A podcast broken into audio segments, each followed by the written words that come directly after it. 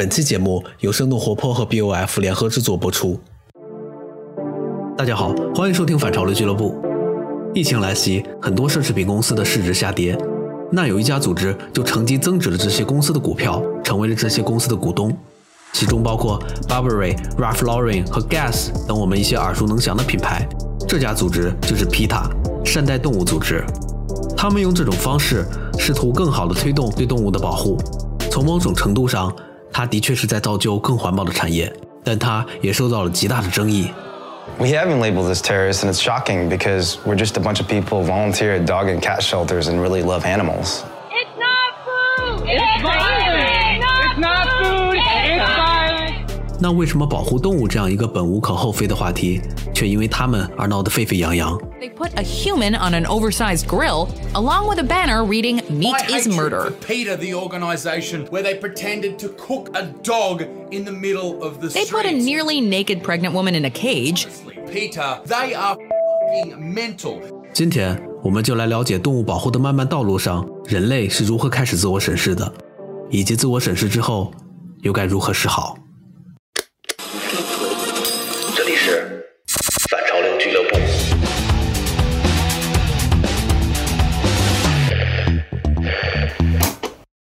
嗨，大家好，我是今天的客座主播徐涛。今天和我们坐在一起的有两位嘉宾，一位是 Queenie，中文名字是杨逸飞，她是 Business of Fashion，也就是 BOF 的编辑总监。Hello，Queenie。哎，徐老师你好。另外一位是周末画报的美容总监沈毅。Hello，沈毅，欢迎做客反潮流俱乐部。你好，徐老师。那今天把两位一块儿请过来，其实是想聊一聊一个动物保护组织对我们的消费所产生的影响。这个组织名字叫做 PETA，那这个组织全称是 People for the Ethical Treatment of Animals，翻译过来就是善待动物组织。那这个组织其实在过去几十年争议很多啦，但是也的确是。改变了非常多的和时尚潮流有关的行业，例如奢侈品行业啦，还有美妆护肤行业，还有一些日化行业。那为什么是现在我们来聊这个事儿呢？是因为这家组织最近有一些比较大的动作。最近疫情来袭，所以很多奢侈品公司的市值是下跌了。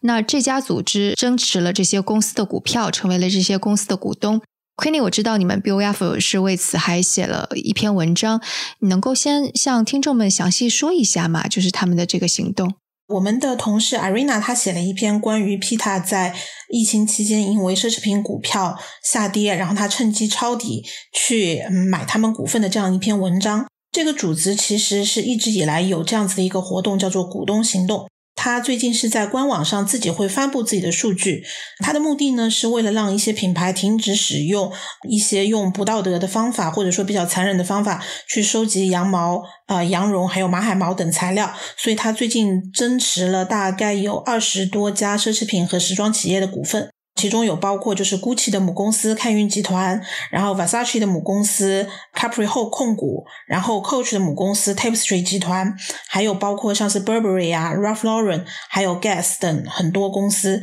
因为在过去的几个月内，很多公司的股票下跌了百分之三十到百分之呃五十八不等，所以正是他们抄底去入股的一个好机会。还记得他们是什么时候提出这个股东运动的吗？应该是在二零一六年开始，那个时候他们是希望宣布去入股 LVMH，但实际上他们的很多默默的在二级市场上收购股份的行为啊、在之前就已经开始在进行了，只是二零一六年他开始宣布，随后他有很多其他的企业，包括像爱马仕、Prada、Farfetch，有八十多家企业都被他们以这种收购股份的方式打入了内部。因为他们是想通过这样子的一个行为，就是说参与到他们的股东大会，然后在股东大会上去进行展示他们的一些研究，试图说服或者说是逼迫这些品牌做出改变。这听起来是一个还蛮聪明的做法，但可能我们需要回顾一下这家公司，因为我知道这家公司其实它历史并不算很长，但争议却一直会有。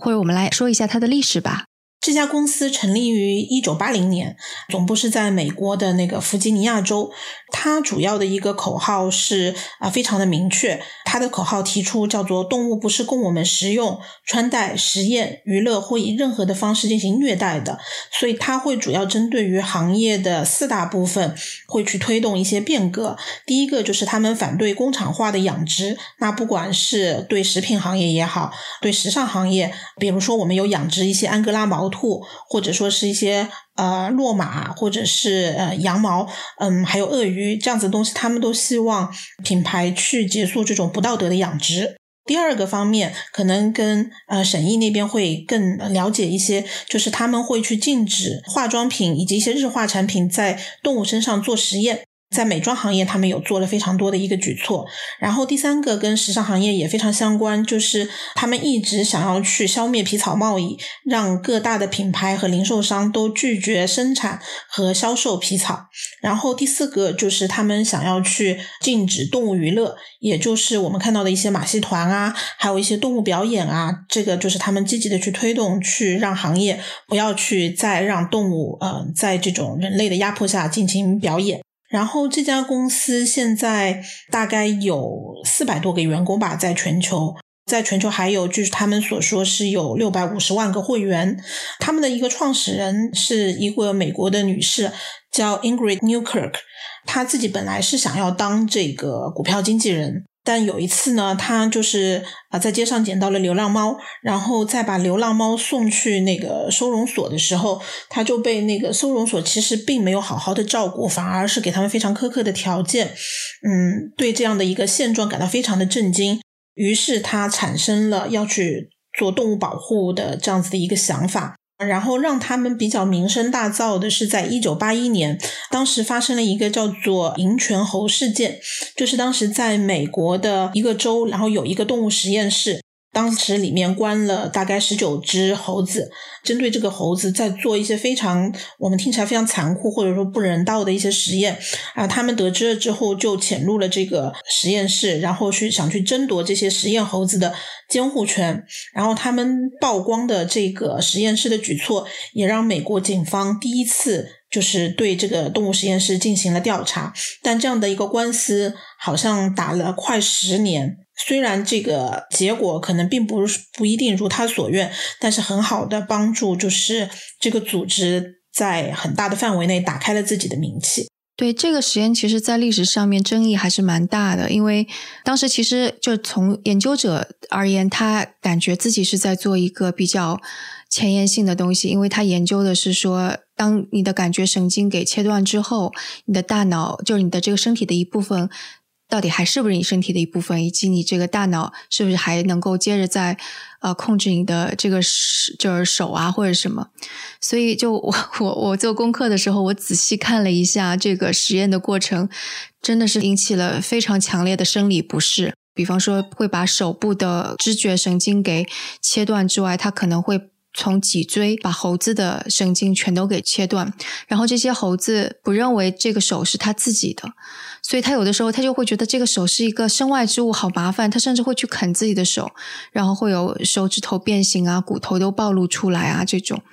所以。就我看了那个，的确是觉得特别可怕，就觉得哎呀，为什么 会有研究者为了进行科学研究做这么不人道的事情？但后来我看到有另外一个争议是说，这个研究者叫做陶博，他的确相当于是推广了对于中风病人的一些治疗的方式，因为他已经知道了说啊，原来中风了之后，其实还是可以让你的肢体跟大脑建立起一个连接，只要你不断的训练啊什么的，所以的确这是争议非常大的一个案件了。其实，在美妆行业，就是动物实验也非常的多，然后一直以来也是一个很大的一个传统。可能沈小姐在这方面会有很多的分享。对，是的，其实，在美容行业，动物测试其实分太多种了，而且有些动物测试其实可能将近一百年前就开始了。就比如说是最主要的一个动物测试，就是很可能很多人都知道，就是往兔子眼睛里面滴那个成分。来测试这个产品是不是会对人体的眼睛会有刺激，或者有有没有毒害。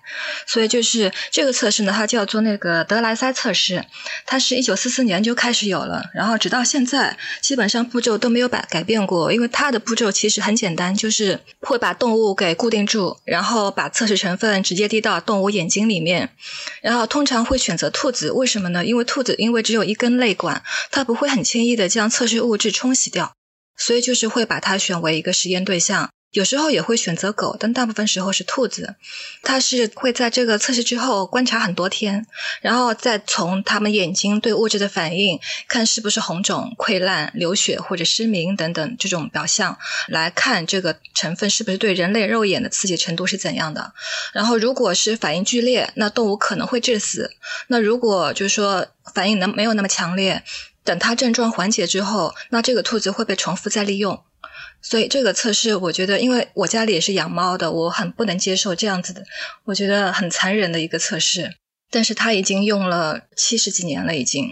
然后还有一种测试是，它不仅仅是测试化妆品的，然后它也是测试药的毒性。比如说，它用的是老鼠，然后他们是用这个慢慢的加大这个成分的量来看，导致这个动物死亡的。一个过程需要多久，并且它的致死量是多大？但这个过程通常是非常痛苦，而且很漫长，对动物来说非常的残忍。那这个方法其实是在差不多一百年前就有了，然后到现在还沿用至今，还是毒性测试里面的很重要的一环。那我觉得就是可能，就像以前孟子也说过：“君子之于禽兽，其实见其生不忍见其死，闻其声不忍食其肉。”但是在动物测试这一块，我觉得人真的是不如动物。就是，当然，这方面就涉及到一个讨论，比方说，药物一定需要去进行测试，会有替代的方案吗？对，现在其实已经有替代方案了，而且是从九十年代，上世九十年代开始，就有一些美容品牌开始拒绝动物测试。然后那个时候，其实最重要的一个事件就是雅诗兰黛集团和露华浓他们来开始倡导停止这个动物测试，这个是影响到现在的一个很重要的事件。诶，这个是他们自己主导的，还是迫于压力的呢？他们主导的，因为美国人可能在动物保护方面，他们的意识比较超前，所以就是这个事件当时是很有名。到后来，就是直到一九九八年，英国也是参与了这样子的一个行为，就是他们成为了一个禁止动物实验的国家。在欧洲这部分，就是。其实到零四年，欧盟才开始下令，就是禁止这个动物测试，但它并没有全面禁止，只是下令可能一部分有限度的禁止。然后直到一三年，欧盟才全面禁止的。这个全面禁止其实推动了这个寻找替代方案的一个科技的发展，因为在这个部分，其实科学界要投入很多资金和人力的，来寻找这种就是说替代方法，来替代这个动物测试，来测试安全化妆品和药品的安全性。以及功效评估测试，对我也挺好奇，说现在的那个替代方案是什么？比较早的替代方案是之前是有整形拉皮手术嘛，然后会把这个拉皮手术里面被剪下来的多余的皮肤，在其中分离人体细胞，然后用这个细胞来制造皮肤的 3D 模型，就有点像克隆一样，嗯，然后通过这样一个技术，还可以不仅仅可以制造出眼呃皮肤，还可以制造出人体的眼睛，甚至是肺这种器官。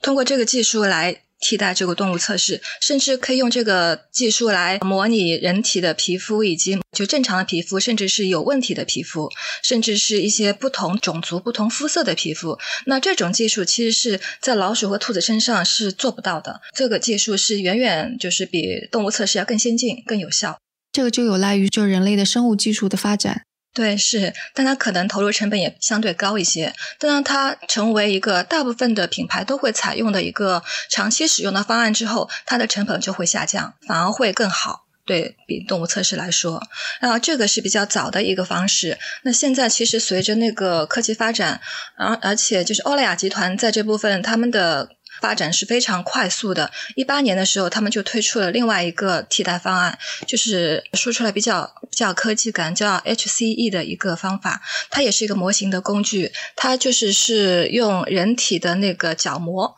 角膜细胞来做的一个呃体外组织重建的方法，用这个模型来替代这个动物测试。然后欧莱雅集团是这个测试的主要的一个推导者。所以这个也跟刚刚说的用那个皮肤来进行细胞培植其实是类似的，只是用的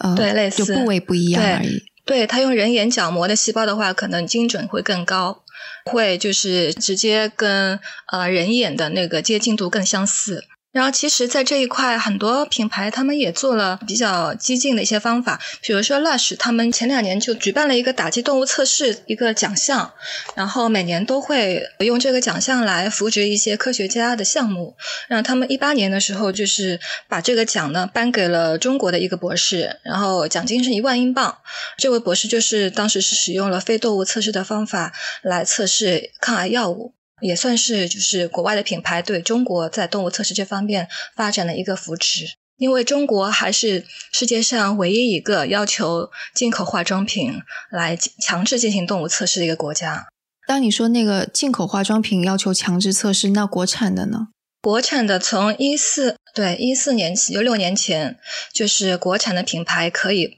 不被强制要求进行动物测试了，但是进口化妆品还是必须要进行动物测试。为什么会有这样的区别对待呀？因为这跟成分有关，就是很多进口化妆品它要进中国，它的成分需要报批。那有些成很多成分它是没有在中国的 CFDA，就是中国的食品药品监督管监督管理局的 list 上是没有的。那它必须要做报批以及动物测试，才能够证明它的安全有效性。那国内的很多产品，它可能在这个清单上已经有有了很多这个成分的备案。其实，在全世界已经有大概四十多个国家已经拒绝动物测试了，不做动物测试了，包括印度。但好在中国也在慢慢的改变，从一四年开始，希望能够尽快解除对这个进口化妆品的这个禁令。也是因为这个原因，所以很多进口化妆品它都不进来。它不进来的主要原因就是因为它不不接受动物测试。我补充一点，就是虽然很多，尤其现在新冒出来的那种网红欧美小众品牌，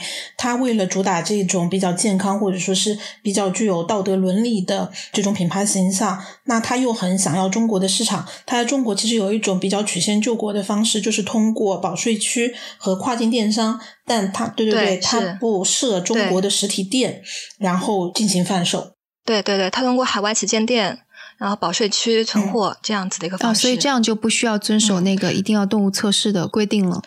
对，可以不必要动物测试，但如果他要在中国有渠道的，就是线下渠道销售的话，那他必须进行动物测试，或者说在中国本土建厂，然后再就是在中国生产，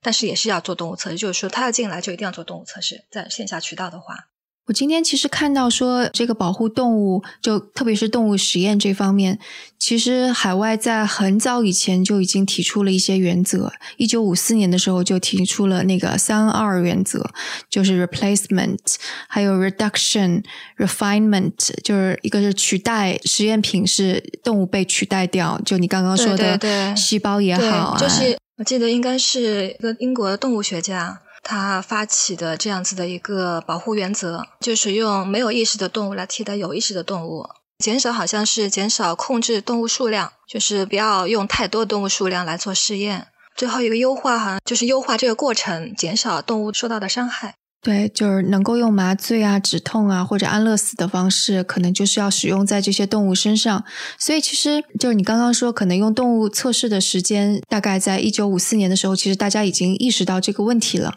在一九八零年的时候，有这样的一个呃更加激进一点的组织出现，我觉得这可能是一个呃一个一个比较清楚的时间线吧。那我们回到 PETA 的这个组织上来，因为我们刚刚听到这些诉求，我觉得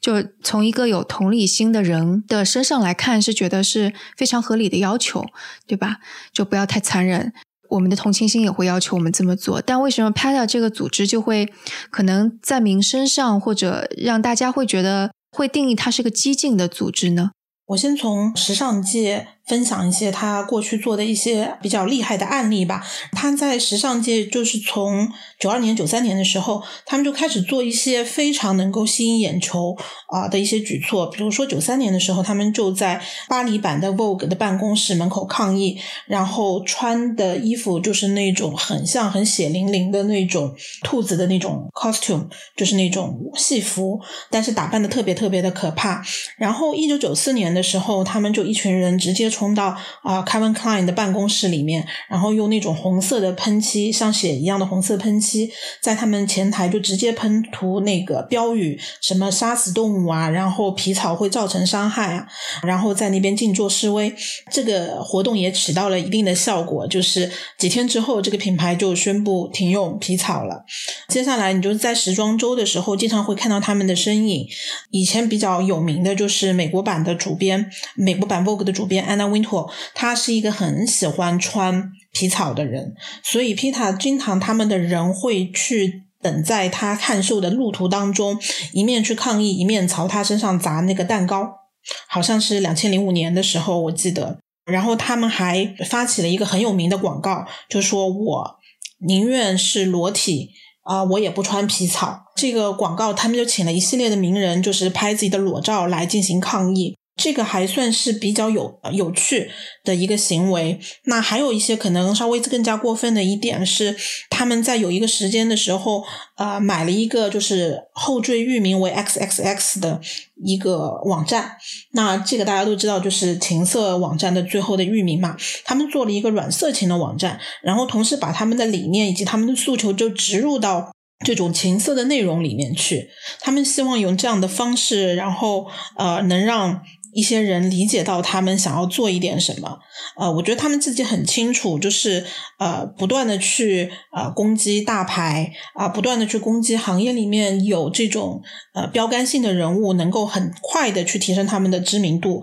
然后他们自己在一次的访谈里面也有讲过，说，比如说我们去。反对像 Fendi 这样子经常使用皮草的品牌，啊、你同样的一个故事，你提到了这些大牌的名字，那人们可能会反过头来读两遍这个故事，那他们的这个想法就达到了。他们还有一些比较有争议的行为，就是拍摄一些啊、纪录片，但是场面非常非常的血腥。比如说，他们拍过就是中国的安哥拉兔毛的一个嗯，就是非人道宰杀或者是非人道取毛这样子的一个呃短片。然后他们拍的时候也是非常有效，但是画面非常非常的血腥。也就是因为这样子的效果，导致就是很多品牌，像 CK 啊、Gap 啊、Zara、优衣库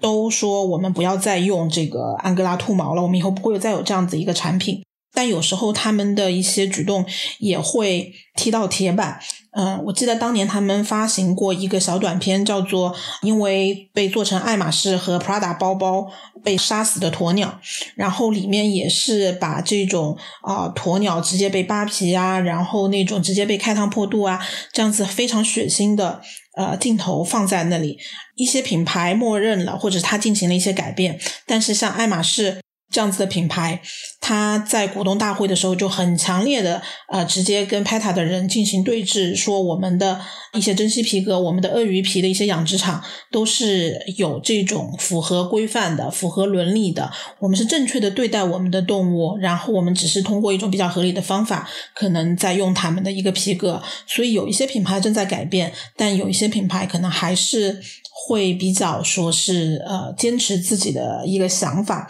我觉得最最最最有争议的，不仅仅说是，嗯，他这种血腥性，就他这种血腥性会给，嗯，对这样子场面造成，嗯，就是比较害怕的人会造成一种心理上的恐惧。我记得好像还有一次是他在澳大利亚，嗯，他要展示那种禁止食兔肉还是食狗肉，我忘记了。就是他会把一个那种火烤这个动物的一个假的模型就放在街上，然后造成很多当地的小朋友的不适，因为太过逼真。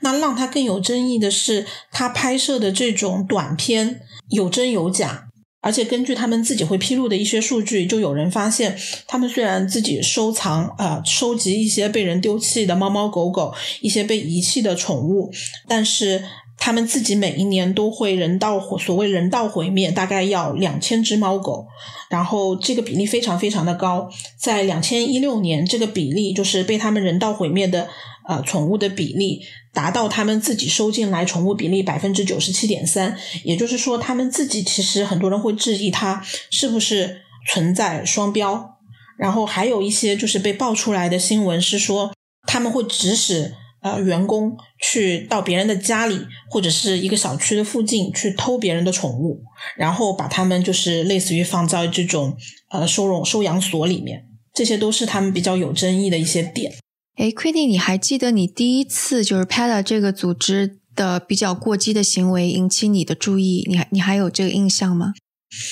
嗯，我记得比较有印象的就是，啊，他第一个是砸那个安娜温托身上的蛋糕。然后后来是我亲自在去时装周的时候，以前是看图嘛，后来我是自己在去时装周的时候，我是真的在现实生活中看到他们，比如说他们会在地上撒一滩红色的颜料，然后特别像血，然后人就穿着那种动物的呃戏服，就躺在那个里面，非常非常的惊悚。但我当时觉得特别奇怪的是。嗯，他们抗议的点会有一点神奇，是因为那一次是在伦敦时装周，但彼时的伦敦时装周已经成为了一个拒绝任何的皮草，就是他们主打一个叫做 positive fashion，呃，积极面呃时尚的这样子的一个行动。呃，每一次伦敦时装周不仅仅说是他走秀的呃品牌是不含皮草制品的，他也会要求来宾媒体都不要穿着。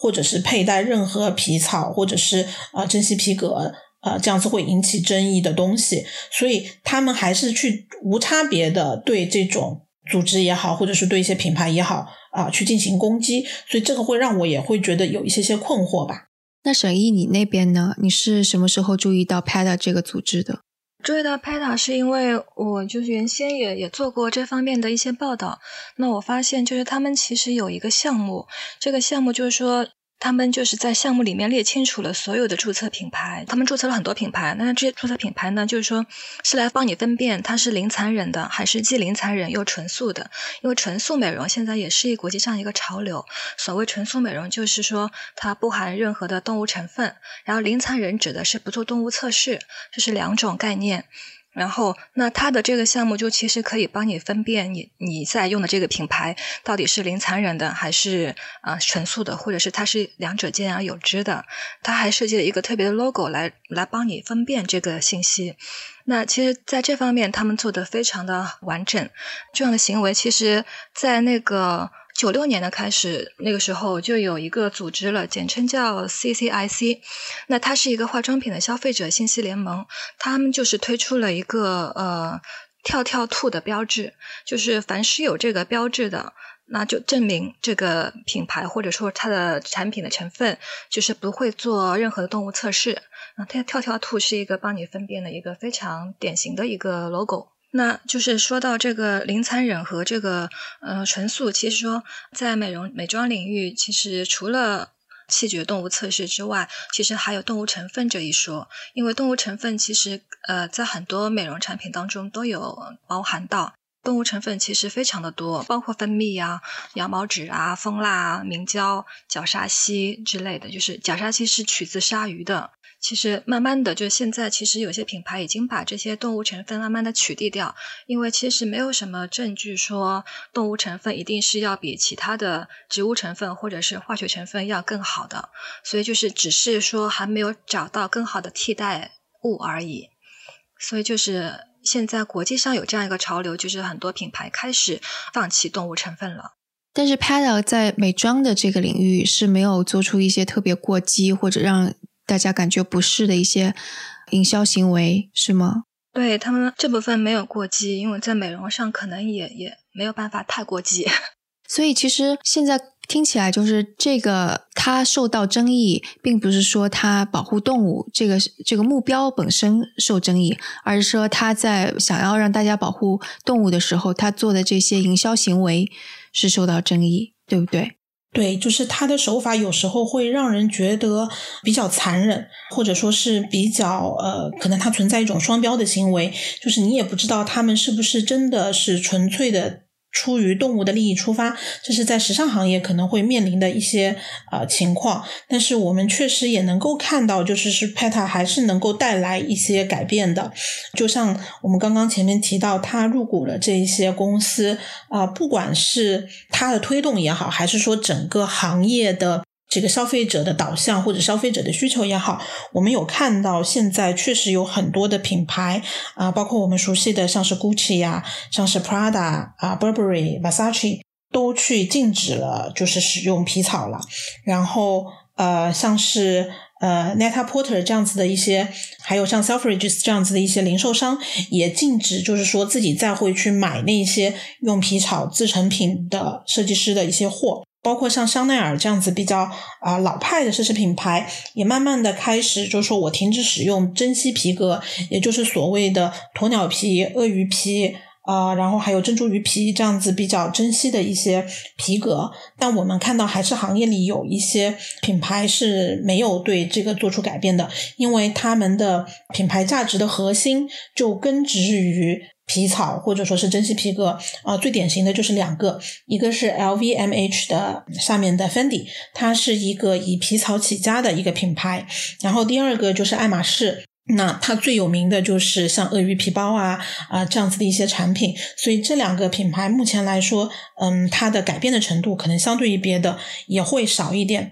然后像美妆行业的话。嗯，也是一样，就是呃，整个反皮草的过程中，其实进行了很多的呃推动这个科技的研发，或者说是对于这件事这个皮材质本身的一个反思。那最早的时候，大家想说，呃，我不用真实的皮草，呃，我用的是嗯。就是人造皮草，那后来大家渐渐意识到，人造的皮草它是用呃石油化工制品制成的，那它不可被生物降解，那这方面其实也是对环境会。造成伤害。那行业里最早的一个去做环保反皮草的一个先锋，就是呃设计师 Stella McCartney，她就是那个披头士乐队成员 Paul McCartney 的女儿。那因为他们家里从小，对对对，她从小就是吃素，跟着她妈妈，所以她一直对于这种环保啊、素食啊以及动物保护有着非常强的一个信念，所以她就一直很早就是坚持不使用这种真实的皮草。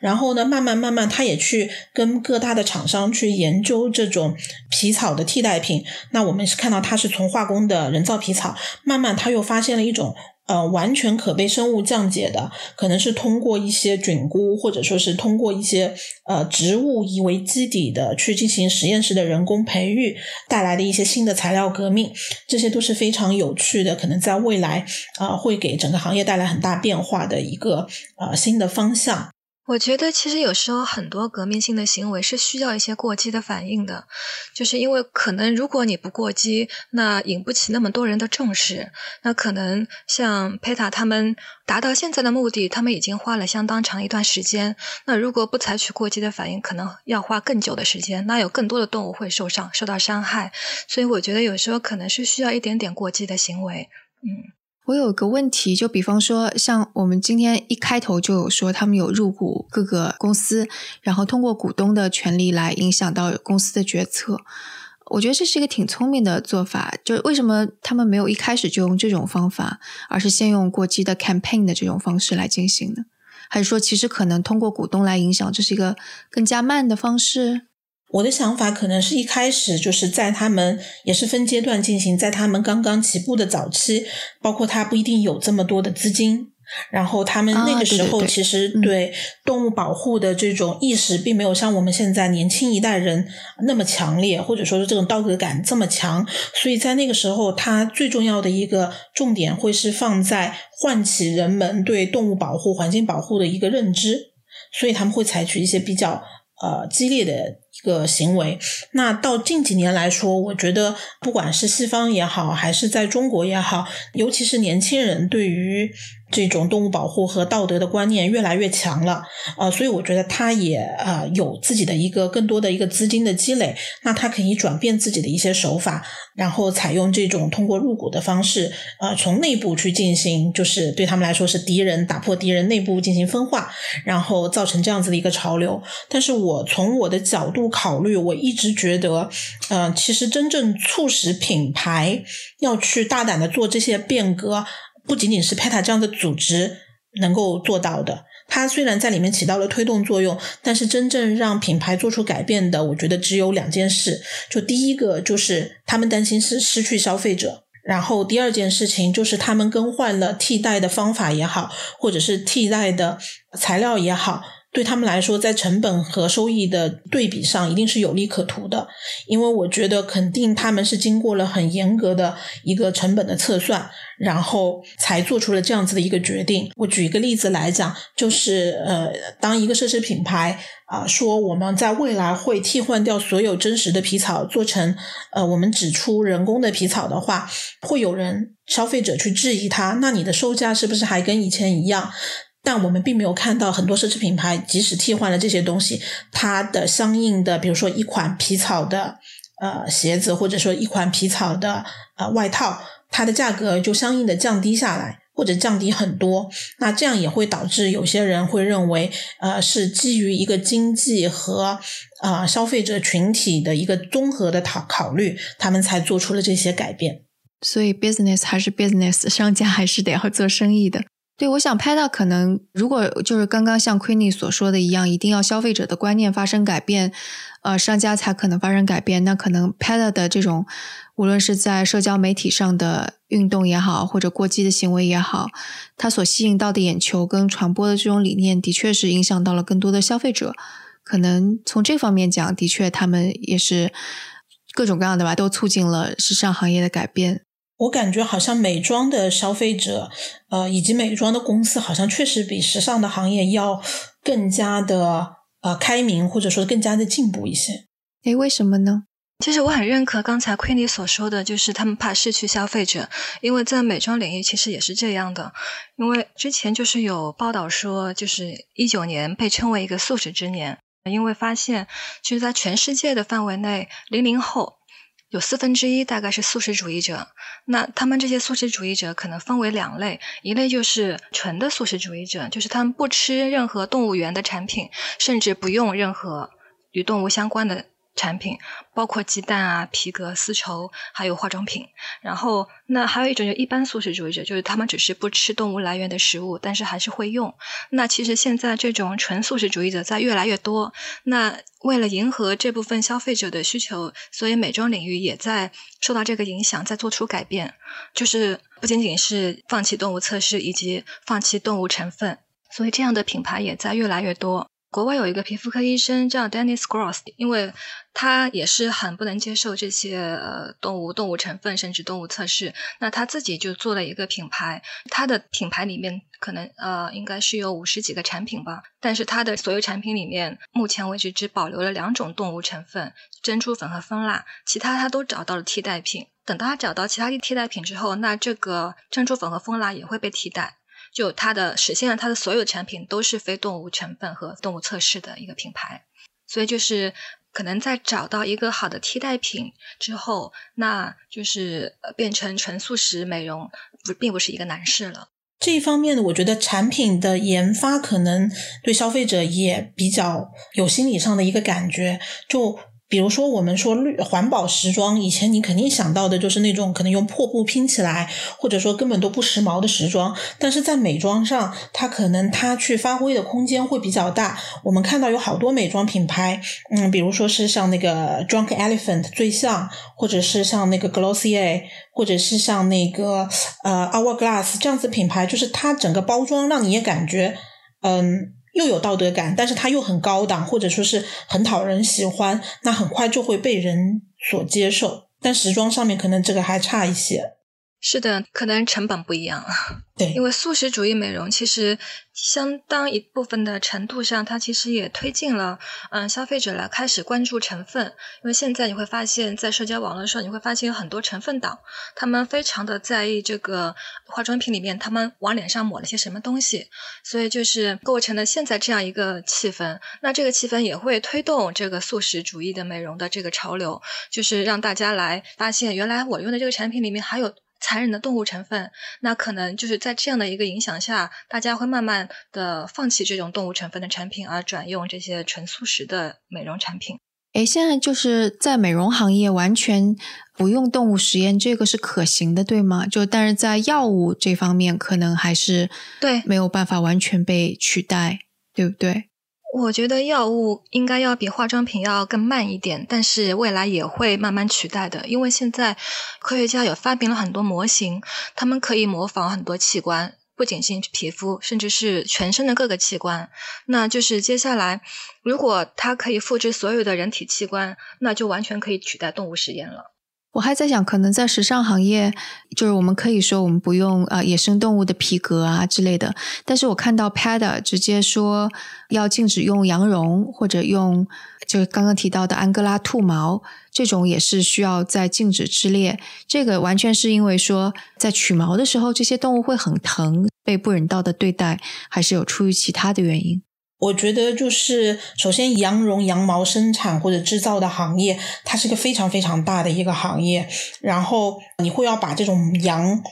压住。绑在一起，然后去进行剃毛，尤其是在取羊绒的时候，如果你没有那种特别好的方法，啊，你会去刮破那个羊的那个皮肤，然后会羊就会造成皮肤感染，然后对羊是特别特别不好的。但是现在有很多的大的厂商或者是大的一些供应商，呃，是有一整套自己的这种体系的，因为尤其比如说像我们之前有跟像鄂尔多斯这样子很大的一个羊绒供应厂商去接触过。嗯，他们也希望自己的羊不是说就死了，或者说是。一次性用完，他们也希望自己的生意是能够可持续的，所以他们自己在对于动物保护方面，以及怎么样人道的去收取这种原料方面是非常的重视的。我觉得可能 Peta 他去提出的这个理念，说完全禁止啊，只是一个像是 negotiation，就是谈判中一个顶级的目标。但是他在这个过程中，可能会让更多的供应商了解到如何去减低我们对动物的伤害，如何把这一个取毛的过程能够更合理、合理化和规划啊，我觉得这个过程，我觉得我们可以变革。但是现在目前来说，如果完全的取缔羊毛，我觉得可能目前来说会有一点点困难，就是因为确实这是一个很大的一个产业链，包括有很多的牧民也好，或者说是供应厂商也好，如果你一下子完全取缔的话，可能也有很多人会失业。然后第二个的是你的替代的东西，你要么可能是现在还是一些化工制成的一些产品，就它没有办法被完全的进行生物降解。所以这样子的，怎么样在动物保护跟环境保护当中取得一个平衡，也是我们经常要考虑的一个问题。那有一些品牌啊，包括像是呃鄂尔多斯，包括像是呃 H&M，他们还有像是优衣库，他们都有做一些用回收的羊绒在进行制成品。所以这样子就减少了这种对于动物的伤害，或者是减少了对这一部分东西的一个需求。通过一种循环经济的模式去减低对动物的这种收割。对你刚刚有提到，其实除了动物保护之外，还有一个环境保护，就这个好像其实是两个都都大家都要去重视的事情。那现实生活当中会有出现像 PETA 跟环境保护组织的人呃发生冲突啊，或者理念不合啊之类的事情吗？就我只是纯好奇哈，应该是会有的。就是刚才我们有提到，就是他做了那一个，这倒不是一个环境保护组织跟 PETA 之间的一个争议，呃，是女权组织跟 PETA 之间的一个争议。就是刚刚我们提到过，他做过一个色情网站，然后他又喜欢拍那种比较有挑衅性的这种啊小短片，于是，在那个小短片里面呢，他就把情色跟虐待动物，还有那种。对于厌女的那种情绪跟虐待动物联系在了一起，于是导致了很多女权主义和女权主义的组织对他进行这种抨击。其实是有蛮多就不同的群体之间会对他们的这种做法都会有一些争议的。啊，对，我想起来，的确是他们好像还把就是对动物的屠杀比作为人类的大屠杀，所以引起了很多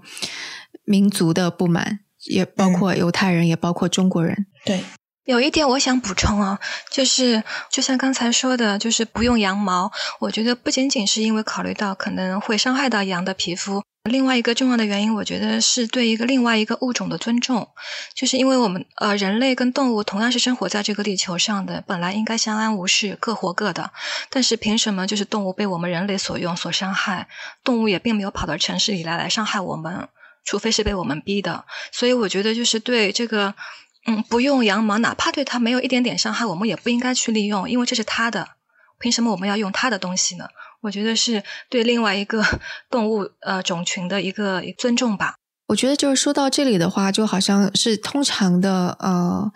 的一个争论，因为在动物保护方面，大家也会争论说，完完全全我们是不应该完全去利用动物，还是说就我们可以利用动物，但是不给他们造成伤害，就保持起码的同理心是最基本的。因为我之前其实也看了一些争论，就包括说完完全全我们不去利用动物，但反对者就会跳出来说，那在地球上。本来就是一个弱肉强食的生态，然后它会形成一个生态链啊，以及你去利用这个动物的话，反而是其实能够让它们 的种群是更加大。当然，这个这个我不赞同就是了。所以就感觉这里边的争论其实还是蛮多的。就一旦上升到对动物的伦理跟道德这方面的话。我觉得可能会需要分阶段的去解决。那比如说，我们以羊毛为例，那首先第一个就是要禁止那一些啊残忍的这种蓄养羊毛的一个方式。嗯，我记得他们 PETA 最抨击的一点就是，你知道，就是牧牧民为了让那种好的纯种羊毛，它去生纯种羊去生产更多的羊毛，他就会去故意通过配种或者是杂交，呃，培养出那种皮肤有很多褶皱的。羊毛，这样它的产毛量会非常的高，但是因为你。它产毛量一高，它的整个重量就变得很重，所以它在夏天的时候会很闷很难受，然后会中暑，呃，然后它可能在一些褶皱的部分会聚集那种尿液，然后会吸引那种苍蝇来产产卵，然后这一个对羊的身体健康会造成非常非常大的影响。但同时又因为这样子的一个做法，那些牧民就是会让呃一部分就是它臀部的这种肉啊，就直接切割下来，会有这种伤口会造成感染，就这是一个非。非常可怕的手法。那我觉得第一步肯定把臀部的肉给切割下来。呃，因为就是会有苍蝇在那边啊产卵，会影响到他们羊的一个品质。然后我觉得，首先第一个就是肯定要优化合理和合规，建立一个这种养殖以及生产的这种规范，以及相应的一个伦理道德。然后，同时，我觉得就是要通过去推动这些它的下游的供应商以及下游的消费者去意识到这样子的啊一个东西是不好的。但同时，我们也要回到上游，就是积极的通过推动这种科学的研究，去找到一些确实可行的一些替代品。我觉得最主要的还是在替代品这一方面。我觉得人类从那个穴居人一直进化到现在，的确是。不断的在利用动物，我们吃这些动物的肉，我们驯养它们，然后我们通过这些得到更高质的蛋白质。但也的确是野生动物越来越少，家养的、蓄养的这些动物越来越多，但它们都不开心、不快乐。的确，其实也造成了很大的生态问题。对，是的。那我觉得，其实，在美容这一块，找替代物是另外一方面。另外一方面，就是说，有些品牌他们也在做一些举措，就是它，比如取之于动物，但它也有时候会做一些项目用之于动物。那比如说是娇兰，他们就是因为有一个。呃，黑蜂的项目就是黑色蜜蜂的意思。然后他们就在那个法国，就是法国有一个叫乌埃上岛那边有一个布列塔尼的黑蜂保护保护协会，他们就是娇兰就跟这个协会有一个建立了长期的合作伙伴关系。他们就是因为有一个系列是用到这个黑蜂的蜂蜜的，那。就是在这个使用这个蜂蜜的同时，他们也会保护这个物种，因为这个物种其实它的死亡率是比较高的。那他们在这个地方就是建立了一个生态很好的生态环境，并且这个通过项目来养殖这个纯种的法国的黑蜂，让它这个基因得到有效保护，并且传承，并且经常的做一些呃长期繁衍的这些。工作，啊，并且还会把这个黑蜂引入到欧洲的其他不同的生态区域，来进而就是维护这种生物多样性，就是现在最流行的一个话题——生物多样性。啊，但是有引入到其他区域，不会带来外来物种入侵的问题吗？造成那个生态的平衡破坏？我觉得他们应该是会在这方面做一些足够的调查，不会伤害到当地的一个生态的环境。对，我觉得通常人类在地球整个生态当中扮演的角色就是太狂妄，就不管是你屠杀动物或者吃动物的肉，就是你是以一种造物主的那个角色，还是 Pada 有时候做出一些保护他们，然后再做的一些行为，其实都是人类中心主义。就我们认为说这个生态要怎么样，我们就没有办法感觉好像就是 leave it alone 这种感觉，就他们该怎么样就怎么样。但现在。可能除了少数人迹罕至的地方，真的整个地球上都是人类主导的一种生态，现在已经没有办法了。但是，一场疫情让我们觉得，其实人类并不是宇宙的 中心。对，就是可能这个的确就是病毒是来平衡一下人类的。我觉得人类可能一方面要谦虚，就是要承认自己并不是这个地球的主宰者；然后第二个方面，可能他需要有一些对自己要多一点信心，就是要相信自己靠着自己的科技和进步，呃，能够摆脱对这种其他生物的这种剥削和依赖。对，我我就觉得，其实人类在这方面的知识总是太有限了。就比方说，像当我们觉得为动物好的时候，说不用羊绒的时候。可能很多人就没有意识到，说如果我们用其他的替代物会造成无可降解这个问题。那如果寻找另外一个替代物，就比方说，也是到最近我们才知道，那个不粘锅那个特氟龙的那个材料，其实它也是不可降解的，它会在我们的身体当中出现，它也会。循环在海洋当中，所以我就觉得，人类其实做的事情越多，可能增加的这个系统性的风险也就越多。就我们自己是不知道的，其实，但人类好像就在这样的一个进程当中，所以 也是很奇怪的一个状态吧。我觉得现在就是还是看到了一些比较看到一些比较欣喜的转变，而且这个转变是呃，除了他们说停止去使用的话，也是从这种上游开始，就像是 Nike 啊、Adidas 啊，然后像开云集团，包括像是那个 CK 的母公司啊，他们都会去通过自己的拨款啊去建立或者说是支持一些孵化器，然后这些孵化器他们所要去研究的正是利利用一些比如说蘑菇。的根部，或者说是利用于呃植物的果实，或者是一些酵母，用一些非传统的原材料来开发一些替代的产品。但他们很重要的一点的原则就是能够进行生物降解，然后不伤害动物。对，这个可能真的就只有科学才能解决的问题了。然后作为个人的话，我想可能作为消费者，也就是我们在消费的时候，可能更加有意识一点。就我们说的，没有买卖就没有伤害。那可能这个是对个人而言比较基础的一些 伦理吧。当然，吃肉这个也不是每个人都能够保持吃素的。我觉得这个可能就是个人选择吧，但是无论如何，我们如果能够还是尊重那个三二的那个刚刚说的，嗯，能够减少一些痛苦。我觉得未来可能还是往零残忍这个方向发展的，但它可能需要很长的一个进程。对，那我们今天的节目就到这里，也非常感谢二位给我们分享了这么多的信息，让我们了解了对动物保护的一些历史跟一些现状吧。非常感谢二位，谢谢大家。谢谢徐老师，谢谢大家。也许我们人类已经和自然脱节了，我们误以为自己是宇宙的中心，我们不断的在从外界索取，也许是时候停下来反思了。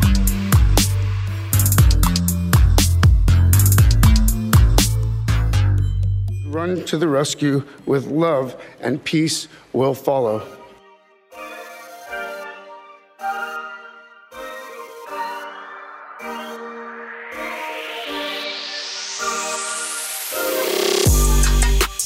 以上就是本期反潮俱乐部的内容。那如果你喜欢这档节目，可以分享给你的朋友，或者在苹果 Podcast、Spotify、喜马拉雅以及网易音乐等平台上给我们评分留言，这将对我们十分有帮助。有任何问题，还可以按照 Show Notes 中的邮件地址发邮件给我们。也欢迎你收听生动活泼的其他节目。那我们下期不见不散。